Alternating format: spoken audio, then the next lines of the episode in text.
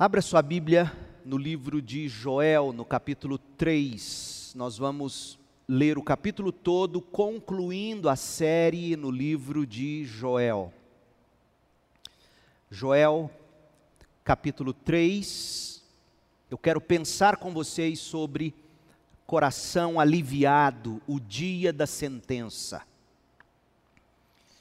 No tempo em que essas coisas aconteceram, ou acontecerem, quando eu restaurar Judá e Jerusalém, diz o Senhor, reunirei todas as nações no vale de Josafá.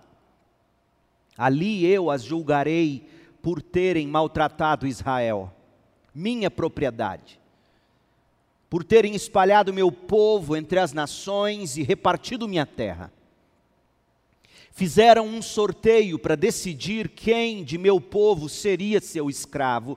Deram meninos em troca de prostitutas e venderam meninas por vinho para se embriagar. O que vocês têm contra mim, Tiro, Sidom e cidades da Filístia? Estão tentando se vingar de mim? Se essa é sua intenção, tomem cuidado, eu as atacarei sem demora e lhes darei o que merecem por suas ações. Roubaram minha prata, meu ouro e meus tesouros preciosos e os levaram para seus templos, venderam aos gregos, os habitantes de Judá e Jerusalém, para que os levassem para longe de sua terra natal. Mas eu os trarei de volta de todos os lugares para onde os venderam e darei a vocês o que merecem. Venderei seus filhos e filhas aos habitantes de Judá, e eles os venderão ao povo da Arábia, uma nação distante. Eu, o Senhor, falei. Anunciem às nações de toda parte Preparem-se para a guerra, convoquem seus melhores guerreiros, que todos os seus soldados avancem para a batalha, forjem seus arados para fazer espadas e transformem suas podadeiras em lanças, treinem até os mais fracos para serem guerreiros. Venham depressa, nações de toda parte, reúnam-se no vale e agora, ó Senhor, convoca teus guerreiros, que as nações se mobilizem para a guerra e marchem para o vale de Josafá.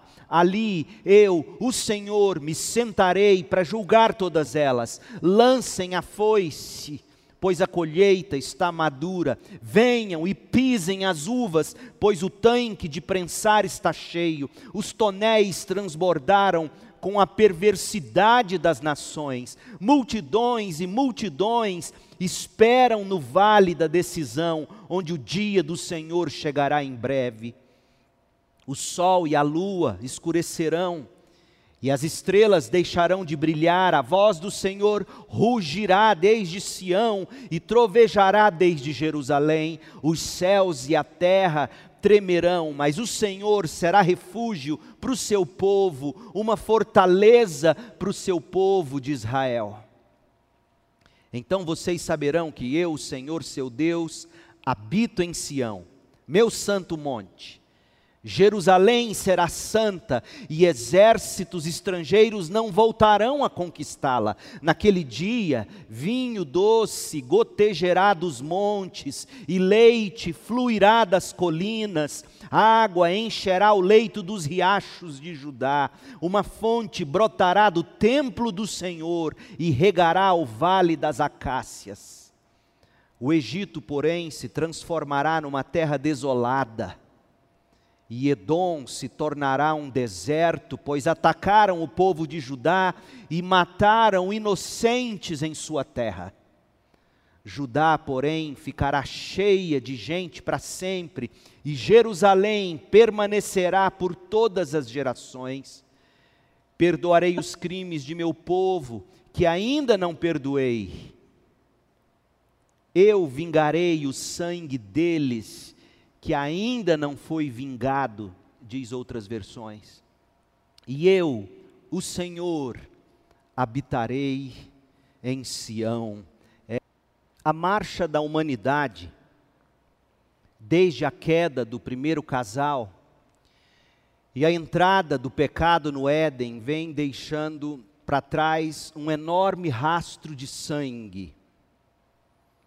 O primeiro incidente de que se tem registro foi o assassinato cruel e premeditado que um homem cometeu contra seu próprio irmão. Gênesis 4, de 8 a 9. Caim sugeriu ao seu irmão: Vamos ao campo. E enquanto estavam lá, Caim matou seu irmão Abel. Caim atacou seu irmão Abel e o matou. Eu fico imaginando como poderia ter sido isso: uma degola, uma gravata no pescoço e facadas no peito, punhal nas costelas. A forma como Caim matou Abel fica por conta da nossa imaginação. E então o Senhor perguntou a Caim: Onde está seu irmão? Onde está Abel? Não sei, respondeu Caim. Por acaso sou responsável por meu irmão? Então Deus disse: O que você fez? Ouça, o sangue de seu irmão clama a mim da terra, o próprio solo que bebeu o sangue de seu irmão, sangue que você derramou, amaldiçoa você. O que se vê desde então? Inveja, ódio, crueldade, cinismo, maldição. O mal havia entrado no mundo e desde que o sangue de Abel encharcou a terra, pessoas passaram a pecar contra o próximo com a maior naturalidade. Você conhece ou se recorda da história de Lameque, descendente de Caim, do mesmo sangue ruim de Caim, na sequência de Gênesis capítulo 4. Deixe-me refrescar sua memória, Gênesis 4, 19. Lameque se casou com duas mulheres. A primeira se chamava Ada, a segunda, Zilá. Ada deu à luz Jabal, ele foi o precursor dos que criam rebanhos e moram em tendas. Seu irmão se chamava Jubal, e ele foi o precursor dos que tocam harpa e flauta. Zilá, outra mulher de Lameque, deu à luz um filho chamado Tubal Caim, que se tornou mestre em criar ferramentas de bronze e ferro. Tubal Caim teve uma irmã chamada Naamá. Agora ouçam. Certo dia, Lameque disse às suas mulheres: Ada e Zilá, ouçam minha voz, escutem o que eu vou dizer, mulheres de Lameque. Matei um homem que me atacou, um rapaz que me feriu.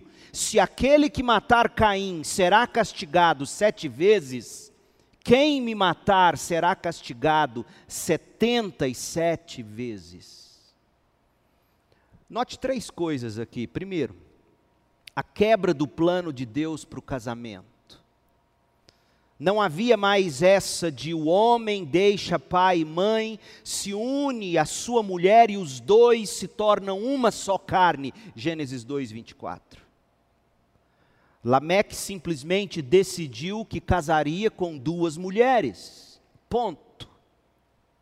A queda trouxe a perversão do casamento e da família. Segunda coisa a se notar aqui, a banalização da vida humana passou-se a matar por muito pouco, a ponto de Lameque se gabar dizendo que matou um homem que o feriu, que o contundiu. Matou um rapaz que, que pisou nele, ou o chutou, ou bateu nele. A queda trouxe a morte. Terceiro, veja o abuso doméstico, tornando-se corriqueiro, porque Lameque de repente se vira para suas duas mulheres e troveja, dizendo: Matei dois homens por muito pouco. Se aquele que matar Caim será castigado sete vezes, quem me matar será castigado setenta e sete vezes. Portanto, cuidado comigo, prestem atenção, hein? Veja, a queda trouxe maldade para os relacionamentos. E por que que Lameque era capaz de agir daquela forma? A palavra ou as palavras daquele patriarca, carregadas de orgulho, de sentimento de vingança, revelam que Lameque havia tomado para si o lugar de Deus na vida dele. É como se ele estivesse dizendo: Eu me viro, eu me protejo. Se aquele que matar Caim será castigado sete vezes, ha, quem me matar será castigado setenta e sete vezes. Comigo ninguém pode, cuidado comigo, ouçam minha voz, escutem o que eu vou dizer, mulheres de Lameque. Assumindo o trono da própria existência, o ser humano perverteu o casamento e a família, o ser humano adoeceu os relacionamentos, e se elevou acima de tudo e de todos, inclusive de Deus. E os resultados podem ser checados nas páginas da história. É um rastro de sangue. Quantas pessoas no rastro de sangue da história não se engajaram em atos menores ou maiores, mas atos contra o ser humano, contra o seu próximo, criado à imagem e semelhança de Deus? O que não faltam são relatos de crueldade em cima de crueldade, pilhas e pilhas de maldade, de um crime contra uma pessoa aos crimes contra a humanidade. Pense, por exemplo, nos genocídios. A OMS, Organização Mundial de Saúde, diz que genocídios são os extermínios deliberados, parciais ou totais, de comunidades, grupos étnicos, grupos raciais ou grupos religiosos, e que foram motivados por razões étnicas, militares, religiosas ou culturais. Genocídios ao longo da história. Há também os hecatombes. Na antiguidade era o sacrifício de cem bois aos deuses na Grécia e que, por extensão, passou a denotar o massacre de um grande número de pessoas. Etacombe, ou hecatombe, é mortandade, carnificina provocada ou motivada por alguma pessoa. Pois bem, desde, desde o Covid-19, nós temos ouvido especialistas de todas as partes alertarem para possível hecatombe provocada pela doença, especialmente em países da África, onde se diz não haver meios ou recursos para se enfrentar a pandemia. Há quem diga que esse vírus foi criado na China, ou, no mínimo, criado pelo Partido Comunista Chinês e que por não ter dado as informações rápidas, mesmo que o Partido Comunista Chinês não tenha criado o vírus, mas dizem por não ter dado informações rápidas, precisas, verdadeiras sobre a extensão das contaminações pelo novo coronavírus, tal partido chinês teria agido de forma a disseminar a contaminação. E eu te pergunto, e se foi eu não estou dizendo que eu acredito nestas teorias, também não estou dizendo que desacredito delas. Estou apenas dizendo, e se o governo comunista chinês, não o povo chinês, e se o governo comunista chinês é mesmo o responsável? Ficará tudo impune? Teremos que ir para a guerra aliando-nos a outras nações contra a China? Quantos milhares de pessoas, gente, não têm debatido sobre estes pontos nos últimos dias e meses? A revista Super Interessante fez uma lista dos dez maiores genocídios da história. O maior deles teria sido provocado pelo líder comunista Mao Zedong. Ocorreu na China e no Tibete de 1958 a 1969, totalizando, pasmem, entre 45 e 70 milhões de mortes. Ocorreu que, desse período, de 58 a 62, Zedong liderou o que ele chamou de o grande salto adiante. Era uma reformulação econômica que pretendia transformar a China em um país industrial, mas que no fim provocou um colapso que levou pelo menos 40 milhões de pessoas a morrer de fome. E aí, entre 1966 a 1969, houve uma nova perseguição, a chamada Revolução Cultural que caçou minorias, seguidores de qualquer religião e cidadãos que eram delatados por questionar o regime. O país ficou cheio de campos de concentração e as famílias eram obrigadas a pagar pela bala que era usada para matar os condenados. Eu te pergunto, quem pagou por isto? Talvez o, o, genocídio mais conhecido seja aquele que varreu a Europa de 1939 a 1945, totalizando entre 17 e 20 milhões de mortos. Estamos falando de quando o mundo descobriu o horror dos campos de concentração nazistas, quando a palavra genocídio nem existia Nunca antes nem depois de Hitler um governo organizou uma infraestrutura tão eficiente em matar pessoas. Hitler exterminou 6 milhões de judeus, 10,5 milhões de eslavos.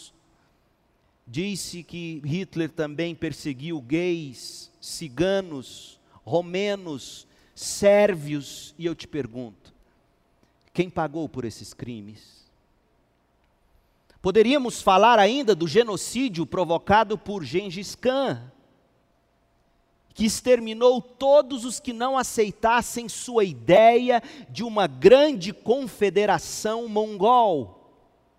você ter uma noção, Gengis Khan, ele pegava homens que eram mais altos que uma roda de madeira e matava esses homens que eram mais altos do que a roda de madeira. Mulheres, idosos, crianças viravam escravos, vilas inteiras eram incendiadas. Gengis Khan eliminou todo mundo que encontrou pelo caminho, incluindo chineses, coreanos, afegãos. Tudo isso aconteceu na Ásia e no leste europeu no século 13 deixando 40 milhões de mortos. Eu te pergunto, quem pagou por isso? O que dizer de Stalin na União Soviética? 20 a 25 milhões de mortos. O que dizer de Tamerlão na Ásia Central? 17 milhões de mortos o rei belga Leopoldo II, que massacrou a população do Congo belga e a escravizou para trabalhar na extração da borracha. 5 a 8 milhões de mortes na década de 1890. O que dizer de Saddam Hussein no Iraque? Cerca de 2 milhões de mortos. E tantos, tantos outros conflitos, hecatombes, genocídios e crueldades, de povos inteiros dizimados, a pessoas individualmente feridas, da escravidão e subjugação em massa de um povo, ao abuso ou escravidão infantil, dos horrores de guerras injustas, a um crime sem desfecho. Quem pagará por isso? E quanto àqueles que se safaram sem responder pelos seus crimes, alguém pagará por todas essas maldades? Quanta gente sofrendo na mente e no corpo, com as feridas deixadas por um tirano, genocida, assassino, criminoso, terrorista ou mesmo um abusador que nunca precisou ou jamais foi pego para responder pelo pecado que cometeu. Quantas vezes você já não deve ter se perguntado quem afinal pagará por todas as atrocidades jamais cometidas e que certamente ainda serão cometidas na história do mundo? Ou na história pessoal das pessoas sobre as quais nós nunca sequer ouvimos falar o nome delas. de Hitler a Caim, de Lameque ao pai que abusou da filha, ou o irmão que abusou da irmã, de Judas ao marido que traiu a esposa, foi embora, deixou a mulher na miséria financeira, ferida, com filhos. Quem vai pagar por isso? Quantas histórias de dor, de injustiça, Quantas histórias de justiça que nunca foi feita. Será que um dia alguém pagará pelos crimes que cometeu? Há justiça no mundo. Alguém algum dia prestará contas? Como? A quem? Joel capítulo 3 nos ajuda a fazer sentido do rastro de sangue na história. Não obstante, gente, há tantas injustiças cometidas no mundo e na história. Apesar de sede de vingança que todo ser humano carrega latente no peito, aí se você te diz, não eu, não, eu não tenho sede de vingança, tá, até alguém tocar em algo precioso seu e levar de forma brutal.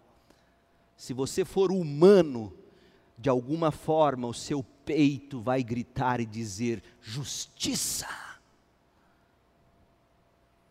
Esse capítulo final de Joel é para deixar alguns de cabelo em pé. Apesar de todos querermos justiça. Ouça, ouça mais uma vez o verso 1 do capítulo 3.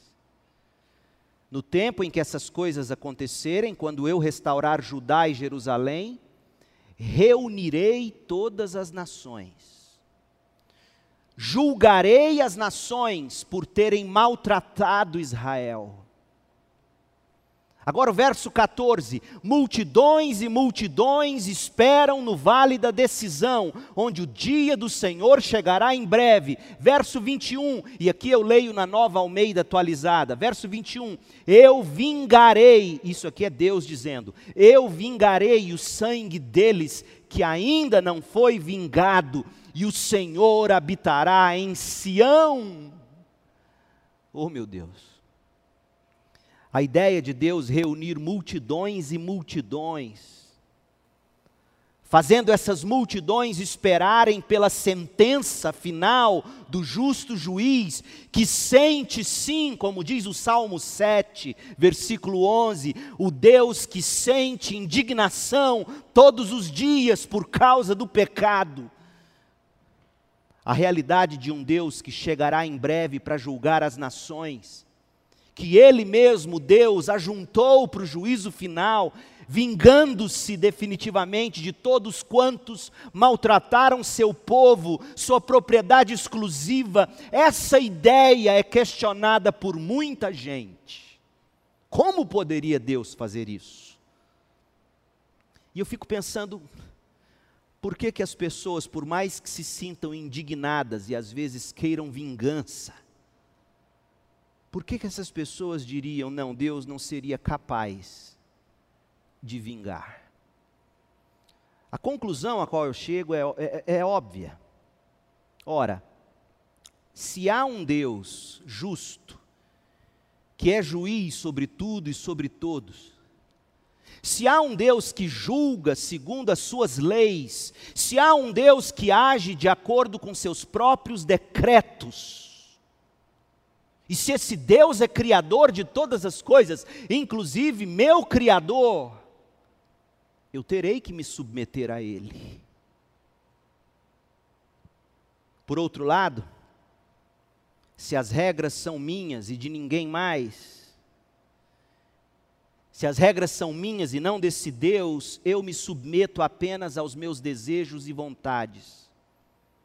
Eu me submeto apenas a tudo quanto eu julgar como certo. Em todo caso, se existe Deus, esse Deus tem que ser um juiz neutro. Não é assim que as pessoas geralmente pensam. Não, Deus não é de vingança. Vingança é coisa de homens, Deus é amor, Deus é perdão, dizem, entre aspas, os ingênuos de coração. No entanto, toda maldade que nós vemos toda maldade que nós sofremos no mundo, só fará sentido no final, ouça bem, só fará sentido se houver um justo julgamento. Se houver vingança pela maldade, punição na mesma medida, ouça, na mesma medida e na mesma proporção das atrocidades dos pecados cometidos. Porque é isto que o ser humano deseja: punição na proporção do crime. Não é assim? Pergunta, por exemplo, aos pais que tiveram uma filha brutalmente abusada e, na sequência, cruelmente assassinada. O que, que esses pais desejam?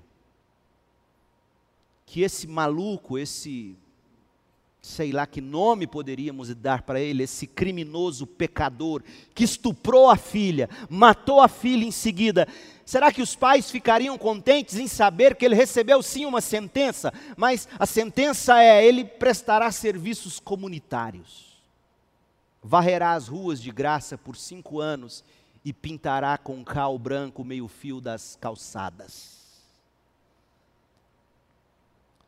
Todo crime, todo pecado merece justiça, justiça na mesma proporção do tamanho da atrocidade. Um juiz que sentenciasse serviços sociais prestados à comunidade, a um Adolf Hitler, por exemplo, esse juiz seria injusto, não é verdade? Por que então a gente não pode entender o que Deus está dizendo? Eu sou justo e no final julgarei na mesma proporção do pecado cometido. O único capaz de julgar com imparcialidade, o único capaz de vingar ou punir na medida, usando a dosimetria correta, é o Senhor Deus Todo-Poderoso o Criador do céu e da terra, o justo juiz. Gente, Deus é tão justo que, diferentemente da justiça dos homens, Deus é tão justo que ele começa o julgamento pela sua própria casa. É o que diz 1 de Pedro 4,17. Pois chegou a hora do julgamento, que deve começar pela casa de Deus e se o julgamento começou conosco, que destino terrível aguarda aqueles que nunca obedeceram às boas novas de Deus. O livro de Joel é uma advertência contundente. Joel é uma demonstração vívida de que Deus julga e julgará, e se preciso for, começando pela própria casa. Aliás, a praga de gafanhotos que Deus enviou foi contra seu próprio povo. Deus é imparcial. Deus não poupará nem mesmo aqueles que se chamam pelo nome de Deus. Deus, sendo justo, imparcial, Deus também não deixará de julgar as nações do mundo. Sabe por quê? Porque não poderá haver restauração definitiva do povo de Deus sem que um dia de, de, sem que haja um dia de acerto contra os inimigos que contribuíram tão generosamente para o sofrimento do povo de Deus. Portanto, da mesma forma que as multidões de gafanhotos levaram julgamento ao povo santo, Joel 3 nos mostra que as multidões de pessoas passariam pelo julgamento do Deus Santo. Primeiro, os gafanhotos produziram uma escassez de colheitas, mas agora as nações formavam uma colheita de multidões. Mais uma vez, o sol e a lua haviam escurecido, mas agora Judá não passaria mais pelo julgamento. Finalmente havia chegado a hora de as nações do mundo prestarem contas a Deus. E a gente já pode extrair pelo menos duas lições até este ponto. Primeiro, o povo de Deus não vai ser poupado de julgamento. Há também rigor para aqueles que clamam pelo nome do Senhor. Ou seja, quando a terra sofre o povo de Deus poderá sofrer juntamente com os demais. Quando a terra é ferida, o povo de Deus também poderá ser ferido com todos os outros. Nem sempre o povo de Deus será poupado do sofrimento e da disciplina do Senhor, é o que está dito em Hebreus 12, de 11 a 13. Hebreus diz: nenhuma disciplina é agradável no momento em que é aplicada, ao contrário, é dolorosa. Mais tarde, porém, produz uma colheita de vida justa e de paz para os que assim são corrigidos. Portanto, revigorem suas mãos cansadas e seus joelhos enfraquecidos, façam caminhos retos para seus pés, a fim de que os mancos não caiam, mas sejam fortalecidos o julgamento também chega para o povo de Deus. Deus é justo. Segundo, o povo de Deus não poderá desanimar ou desistir quando, sob castigo ou sob disciplina amorosa, temporal, sentir que Deus demora para intervir, que Deus está demorando para colocar um ponto final em tudo que Deus está demorando para trazer justiça definitivamente. Não, o povo de Deus tem que esperar até que o Senhor complete seu plano de estabelecer salvação. Para só então trazer a justiça entre todos os povos, tribos, línguas e nações. Olha o que Jesus diz em Mateus 24, a partir do verso 9 então vocês serão presos. Está falando do povo de Deus. Perseguidos e mortos. Por minha causa vocês serão odiados em todo o mundo. Muitos se afastarão de mim e trairão e odiarão uns aos outros. Falsos profetas surgirão em grande número e enganarão muitos. O pecado aumentará e o amor de muitos esfriará. O povo de Deus não pode se esfriar em meio às pandemias e crises. Mas quem se mantiver firme até o fim será salvo. E olha o que diz o verso 14 as boas novas a respeito do reino serão anunciadas em todo o mundo, para que todas as nações as ouçam, então virá o fim. O povo de Deus tem que esperar pacientemente que o Evangelho se espalhe, toda a terra se encha do conhecimento do Senhor. Então virá o fim.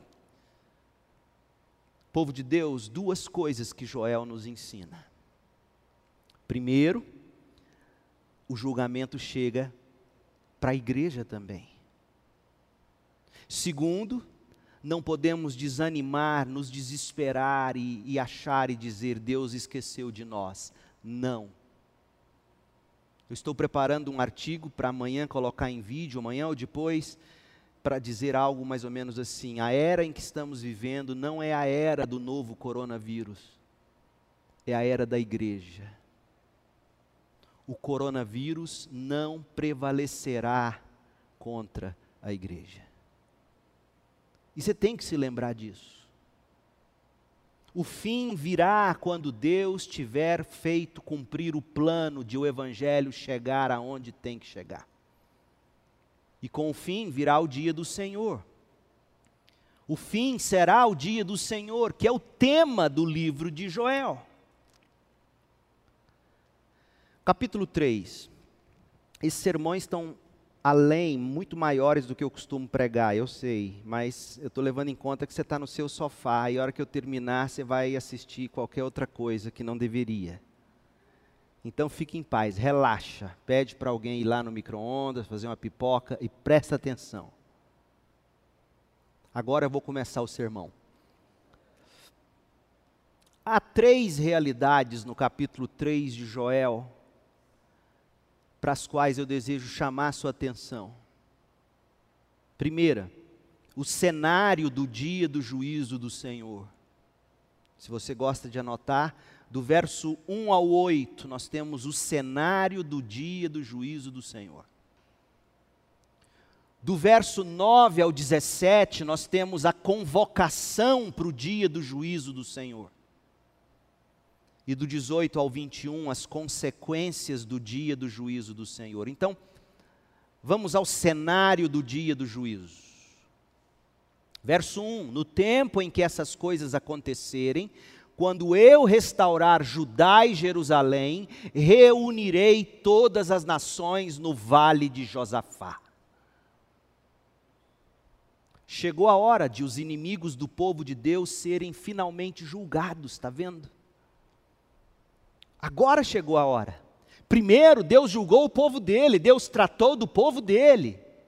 Doeu, demorou, machucou, mas finalmente chegou a hora de as nações serem julgadas.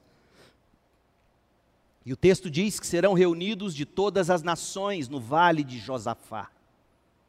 Quem vai reunir? O próprio Deus os reunirá.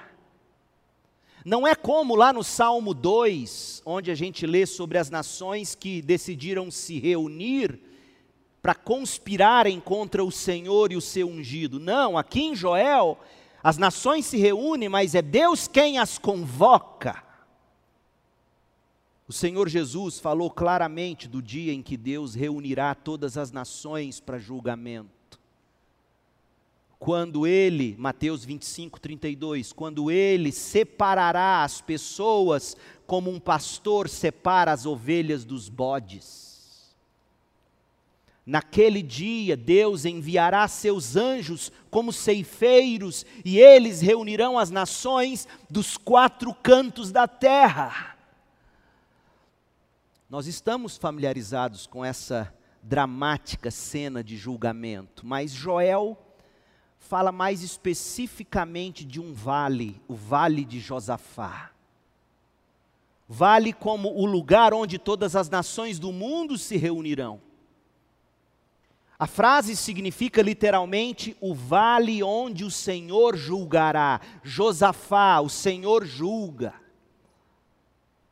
Nenhum lugar em particular na Palestina é conhecido como Vale de Josafá. Mas esse nome distinto pode estar se referindo a algum ponto específico da história passada de Israel. Por exemplo, segundo Crônicas 20, 26. Segundo Crônicas 20, 26, narra sobre o vale de Beracá. Vale este dos dias do Josafá. Quando Deus deu a Josafá e seu povo, naquele local, no vale de Beracá, vitória sobre os Moabitas, sobre os Amonitas. Quando Deus levou o julgamento sobre as nações nos dias de Josafá, aquele lugar, o vale de Beracá, se tornou como uma fonte de bênçãos para o povo de Deus. O efeito daquele julgamento sobre os moabitas, sobre os amonitas, proporcionou o retorno da alegria para o povo do Senhor. E aí, a Bíblia diz em 2 Crônicas 20, 28, que depois da vitória sobre esses inimigos, o povo foi a Jerusalém com instrumentos musicais e se alegraram diante do Senhor no templo. Então Joel parece usar aquele incidente para atestar que a alegria foi perdida quando Deus castigou o povo com as pragas dos gafanhotos. Mas depois que o julgamento recaiu sobre as nações opressoras, a plenitude da alegria voltou ao coração do povo. Joel 3,18. E por que as nações deveriam ser julgadas? Lembra da minha introdução no início? Lembra de eu falando dos genocídios, dos crimes cruéis, dos homens maus que maquinam e matam? Olha por que o julgamento será despejado sobre as nações. Observe, em primeiro lugar, a base para o julgamento de Deus. Os advogados vão gostar deste trecho porque há aqui como se fosse um júri popular. E o promotor de justiça está aqui lançando as bases para sua acusação. Joel 3, de 2 a 3, olha o que diz. reunirei todas as nações no vale de Josafá, no vale onde o Senhor julgará. Porque é isso que significa Josafá, o Senhor julgará, o Senhor julga. Ali eu julgarei as nações, por quê? Primeiro, por terem maltratado Israel, minha propriedade. Segundo, por terem espalhado meu povo entre as nações e repartido minha terra. Fizeram um sorteio para decidir quem de meu povo seria escravo. Deram meninos em troca de prostitutas e venderam meninas por vinho para se embriagar. Maus tratos à nação, escravidão, prostituição, Além, óbvio, de corrupção, aliciamento e prostituição de menores. O que que esses pecados, além, óbvio, de serem horríveis em si mesmos, tá? Mas o que, e é óbvio que, que não é só isso a causa do julgamento, a base para o julgamento, mas, mas por detrás desses exemplos que o profeta traz como base para o julgamento de Deus, por mais horríveis em si mesmos que eles sejam, o que, que esses pecados revelam sobre o coração do pecador que vai ser julgado por Deus? Em primeiro lugar, ódio pela verdade. Ódio pela verdade encarnada e evangelizada pelo povo de Deus. E aí esse povo é perseguido porque no fundo eles querem calar a verdade. Você se lembra de Saulo no caminho para Damasco? Saulo perseguia a igreja, mas Jesus, quando aparece a ele, diz: Saulo, por que, que você me persegue? Portanto, ao se perseguir e maltratar e matar e calar o povo de Deus, o que esse coração maldoso revela é ódio pela verdade pregada e encarnada pelo povo de Deus. Eles não querem ouvir Deus. Quando Samuel, o profeta, se sentiu para baixo porque a nação queria um rei, você se recorda do que Deus disse a Samuel? Samuel, o problema deles não é com vocês, ele, o problema deles é que eles não me querem como rei deles. Então, quando se persegue o povo de Deus, persegue-se de fato o próprio Deus, como que dizendo: não queremos a sua verdade. Dois, quando vendem meninos em troca de prostituta, quando vendem meninas em troca de vinho. Em segundo lugar, o que se revela aqui é prazer acima da dignidade humana. Não se olha mais para o ser humano como criado à imagem e semelhança de Deus. O ser humano é moeda de troca. Eu te dou o menino, você me dá a prostituta. Eu te dou a menina, você me dá o vinho. E quando nós olhamos ao redor, pode até ser que, aos olhos comuns, não vemos crimes desse tipo, apesar de existir coisas assim ainda hoje. Mas o que esse texto revela claramente é que o ser humano, ele prefere olhar para o outro como sendo uma possibilidade de usar você para obter através de você um prazer que ele quer sem você.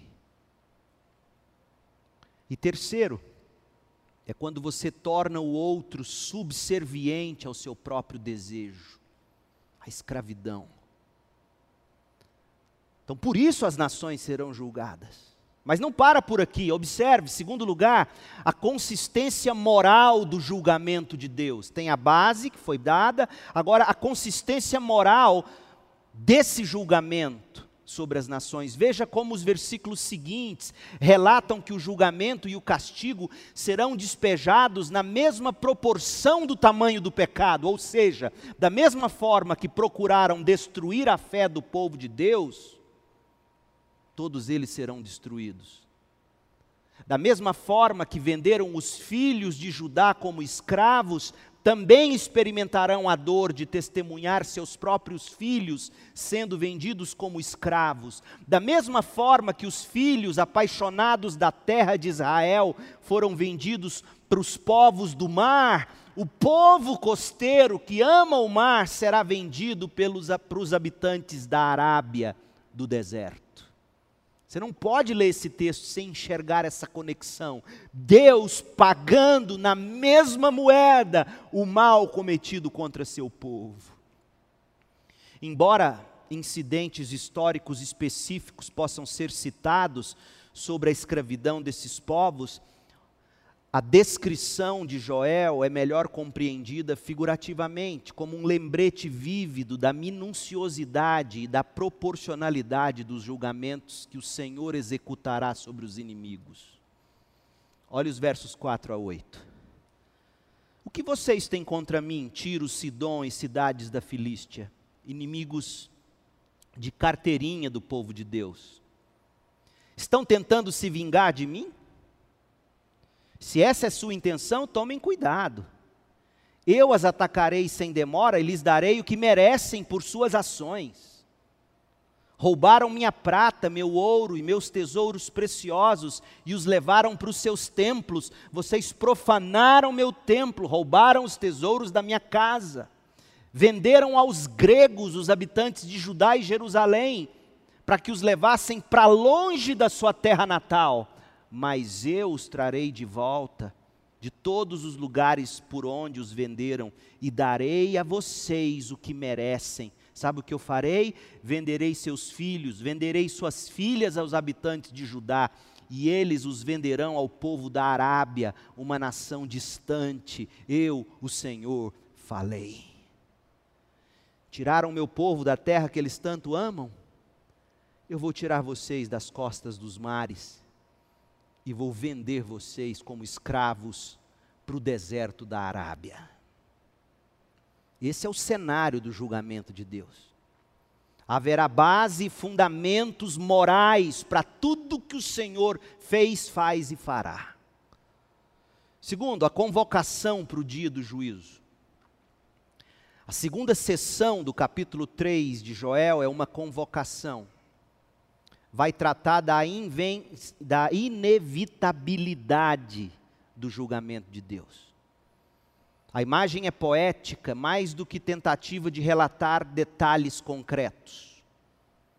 Lembra que eu disse, Joel é um poeta, ele é cheio de paralelismo hebraico, ele, ele narra de forma dramática, ele usa figuras de linguagem, como toda a literatura apocalíptica.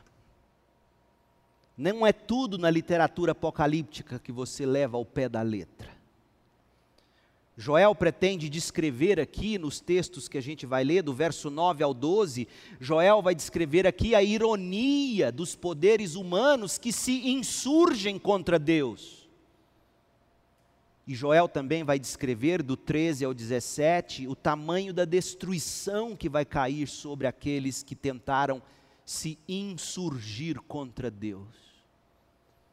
Então, quando lermos e leremos agora, não preste tanta atenção aos detalhes, veja a imagem como um todo. Note primeiro as ironias, as ironias de Deus.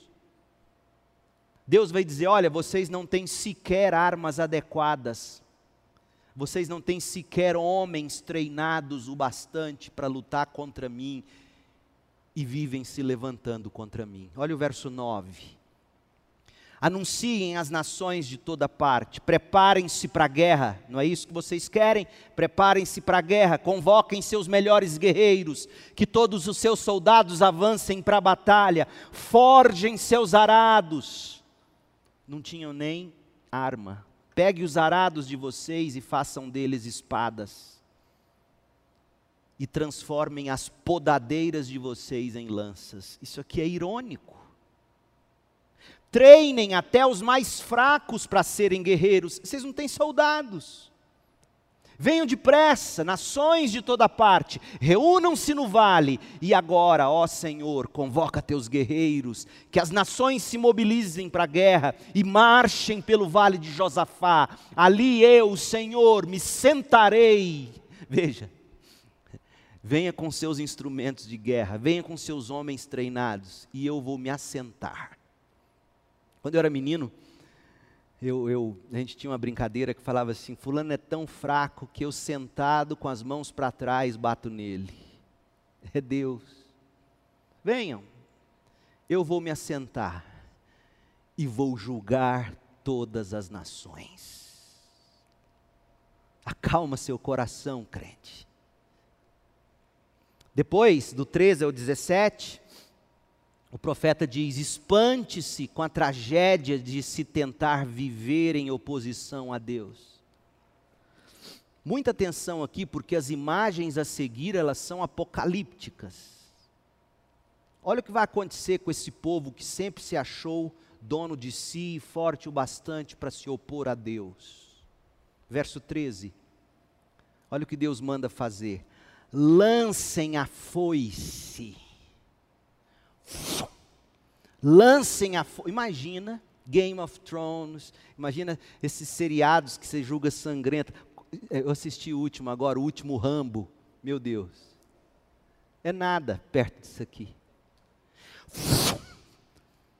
Lancem a foice, pois a colheita está madura. Venham e pisem as uvas, pois o tanque de prensar está cheio, os, tor os, os tonéis transbordam com a perversidade das nações, multidões e multidões esperam no vale da decisão, onde o dia do Senhor chegará em breve. O sol e a lua escurecerão, as estrelas deixarão de brilhar, a voz do Senhor rugirá desde Sião. O leão, quando ruge, é para pegar a presa. A voz do Senhor rugirá desde Sião e trovejará desde Jerusalém, os céus e a terra tremerão, mas o Senhor, mas o Senhor será refúgio para o seu povo, uma fortaleza para o povo de Israel. Então vocês saberão que eu, o Senhor, seu Deus, habito em Sião, meu santo monte. Jerusalém será santa e exércitos estrangeiros não voltarão a conquistá-la. Ô meu povo, a intenção por detrás desta convocação para o julgamento é aterrorizar os incrédulos. Os incrédulos terão que prestar contas por tudo o que fizeram de errado contra qualquer ser humano criado à imagem e semelhança de Deus, especialmente contra o Senhor, o ungido do Senhor e o povo da herança do Senhor.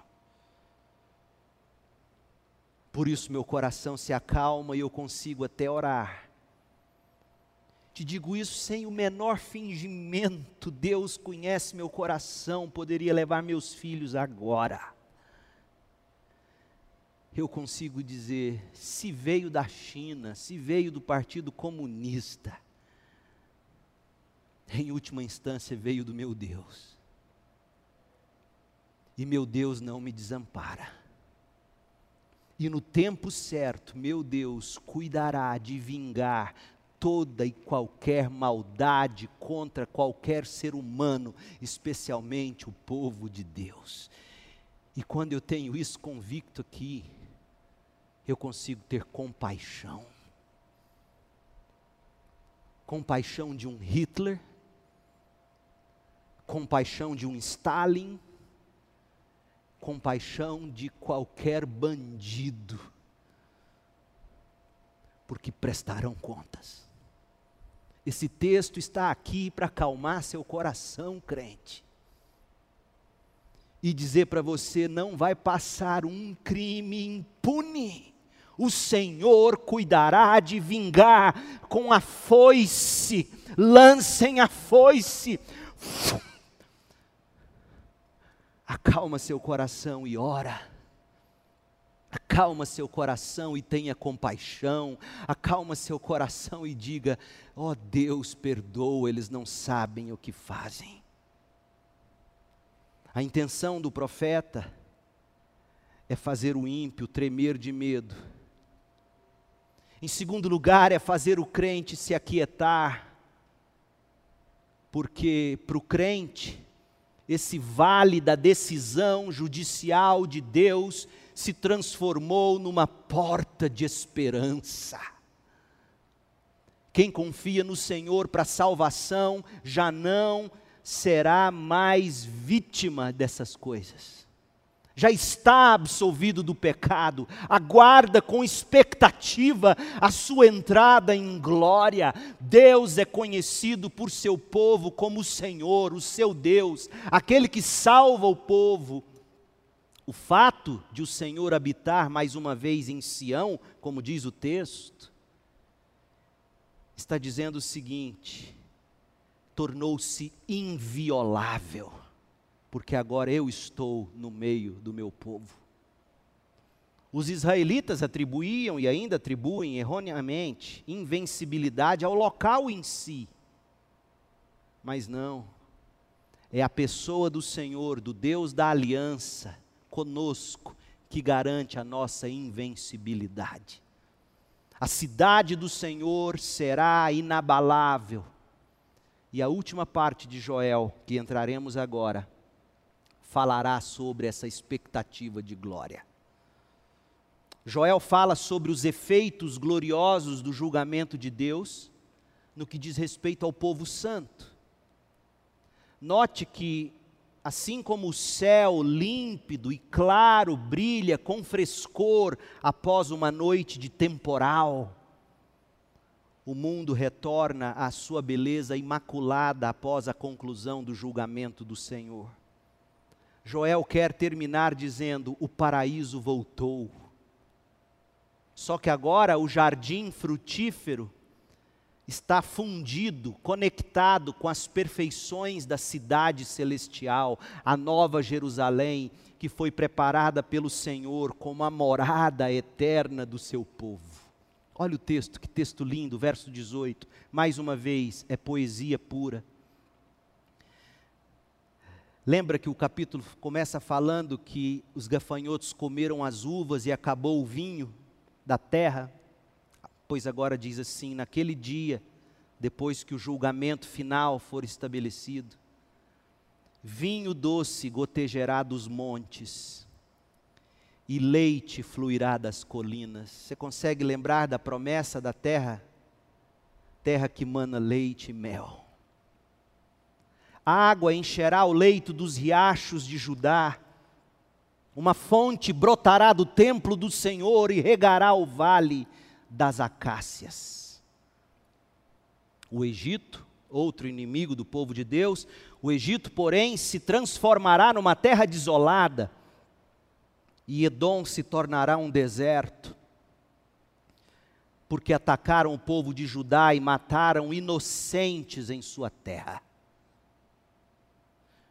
Judá, porém, ficará cheia de gente para sempre, Jerusalém permanecerá por todas as gerações. Perdoarei os crimes do meu povo que ainda não perdoei, e eu, o Senhor, habitarei em Sião. Outras versões dizem: Eu vingarei o sangue do meu povo que ainda não foi vingado, e eu, Senhor, habitarei em Sião. Veja, Veja que nessa poesia final, que trata da beleza da terra restabelecida para o povo de Deus, existe conectado aqui ainda o juízo. É como que Deus nos dizendo: acalma seu coração, nada passará impune. No grande finale, Joel está descrevendo a restauração luxuriante da terra que havia sido devastada pelos gafanhotos, enviados pelo próprio Deus por causa do pecado do povo. A, a devastação deu lugar a montanhas gotejando vinho doce, proporcionando muito mais prazer do que meras rações diárias de comida para sobrevivência. As colinas jorram leite, o que assume pastagens verdejantes para os inúmeros rebanhos de gado pastarem à vontade. O Senhor realmente restaurou os anos que o gafanhoto comeu. A terra, como uma representação completa do paraíso restaurado, ressurgiu das sombras do julgamento divino. Mais uma vez, é uma terra que mana leite e mel o salmista, ele fala de um rio que alegra a cidade de Jerusalém. Salmo 46, 4. No entanto, quem já visitou a Terra Santa sabe que não há nenhum rio correndo próximo a Jerusalém. O salmista e o profeta usam as imagens do paraíso e eles descrevem a restauração dos rios que regavam o jardim do Éden. E para Joel, esse rio que dá vida flui de dentro do templo, da casa de Deus. E por que, que ele descreve assim? Porque essa mesma imagem de um rio que flui do templo é desenvolvida pelo profeta Ezequiel, Ezequiel 47. Zacarias 14, 8. O que os profetas estão dizendo é que o próprio Senhor será a fonte suprema de todas as bênçãos que fluem por toda a eternidade para o seu povo. Como é reforçado pelo fato de que a água da vida em Apocalipse flui de Deus e do Cordeiro, Apocalipse 22, 1. E quando Joel 3,18 fala do vale das acácias, isso pode ser compreendido como alusão à madeira usada para a construção do tabernáculo como morada de Deus, Êxodo 25, 10. Ademais, veja, os inimigos do Senhor serão devastados, mas o povo do Senhor habitará com Deus em segurança para sempre o sangue do povo de Deus será vingado e o Senhor habitará com seu povo em Sião por toda a eternidade. Joel 3, 21. No entanto, há quem veja no verso 21 não uma alusão à vingança de Deus pelo sangue do povo, mas uma alusão ao perdão definitivo pela culpa do próprio povo de Deus. É também razoável essa interpretação. O profeta, neste caso, estaria dizendo: a culpa e a condenação definitivas foram removidas, a consciência nunca mais incomodará o povo de Deus. Afinal de contas, todas as poluições do pecado do povo foram agora purificadas. De modo que agora não há possibilidade de repetição dos castigos que algum dia lhe sobrevieram como por exemplo a praga de gafanhotos. Assim, portanto, da mesma forma que Cristo, tendo cumprido seus sofrimentos pelo povo, declarou: está consumado, João 19, 30. Também no final, o povo de Deus será libertado de julgamentos punitivos de uma vez por todas. Desde que os julgamentos do grande dia do Senhor foram concluídos, não restará mais medo de julgamento. E a partir de então, o Senhor habitará corporalmente em Sião. Este é o livro de Joel. Joel recebeu uma mensagem do Senhor na forma de um ciclo. No capítulo 1, o dia do gafanhoto quebrou o coração do povo era o julgamento começando pela casa de Deus, começando agora, nesta vida. O arrependimento, porém, significou esperança de restauração para o povo. No capítulo 2 até o verso 17, o dia do Senhor rasgou o coração do povo, era a advertência de Deus chamando o povo ao arrependimento. O sofrimento nesta vida é trombeta de Deus soando o alarme, dizendo que ainda há tempo para restauração. O capítulo 2, do 18 ao 32, fala do dia da restauração como alegria para o coração do povo. Pois eles viram que os anos que o gafanhoto comeu, o Senhor mesmo cuidou de restaurar o Senhor mesmo não apenas restaurou materialmente, mas principalmente derramou o seu espírito, enchendo-nos da plenitude de Deus. E o capítulo 3, o dia da sentença, traz alívio ao coração do povo pois no dia do julgamento, no dia do Senhor, os ímpios serão totalmente destruídos e os justos permanecerão justificados para sempre na presença de Deus. Esta mensagem apresenta grande esperança para o povo de Deus. mas também envia um aviso a todos, a todas as nações da terra, um aviso que deve ser atendido. Arrependa-se enquanto é tempo. Povo de Deus, o Senhor julgará com justiça. A justiça dos homens poderá falhar, e na maioria das vezes ela falha. Mas o Senhor virá para julgar com justiça, do tirano ao abusador, do criminoso ao ditador. Alivie seu coração, portanto, espere pelo Senhor, refugie-se nele para a sua salvação e para a esperança do seu coração.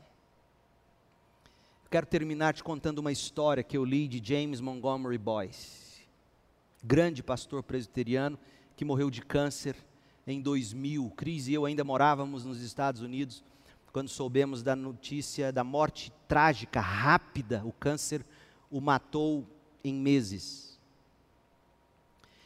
Ele conta que anos atrás, na Califórnia, havia um fazendeiro que cultivava lavouras de grãos. E no meio das lavouras desse fazendeiro passava a trilha das locomotivas de ferro. Naquele tempo, as locomotivas, elas eram movidas a vapor. O vapor era produzido pela lenha no fogo dentro da locomotiva principal. E sempre que esse trem carregado de grãos de outras lavouras cruzava a lavoura desse fazendeiro, alguma faísca do fogo do trem que alimentava o trem, alguma faísca caía na lavoura dele e incendiava a lavoura dele. E aí ele conta que numa determinada época ele tinha trabalhado muito, investido praticamente tudo o que tinha. E sentado na varanda da casa grande da fazenda, olhando lá longe, esperando, será que vai passar algum trem? E finalmente passa um trem. E ele pensou: meu Deus. E aí, de repente, como sempre de costume, ele começa a ver fumaça, começa a pegar fogo na lavoura. Ele corre na direção do fogo ele cava de ponta a ponta um, um facho sem, sem plantação e ele mesmo começa a colocar fogo e cria assim uma, uma parede de fogo na esperança de que o fogo que vinha consumindo não ultrapassasse essa barreira de fogo que ele fez e assim poupasse pelo menos metade da lavoura. E assim aconteceu.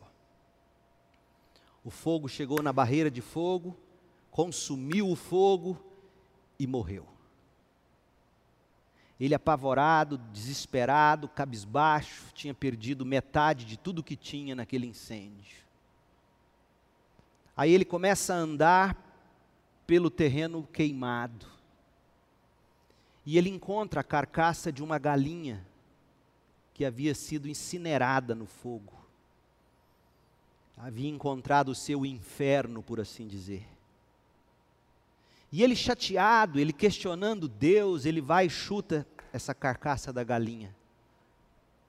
E no que ele chuta, a carcaça tomba, e debaixo dessa carcaça sai todos os pintinhos vivos daquela galinha. A mãe morreu, incinerada, mas os pintinhos sobreviveram. A Bíblia nos diz que a ira de Deus é fogo consumidor.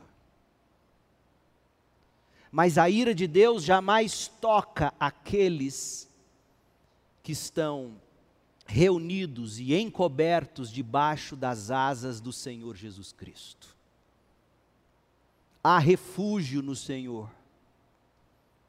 A ira completa de Deus é revelada em dois pontos da história no julgamento final, que ainda virá, profetizado por Joel e por tantos outros autores bíblicos. A ira do Senhor no dia do Senhor. Mas há um segundo episódio, um segundo momento histórico, real, onde a ira de Deus foi despejada na cruz, sobre Cristo, o Filho eterno de Deus a ira foi derramada lá como propiciação no sangue de Cristo para que todo aquele que nele crê não pereça, mas tenha vida eterna.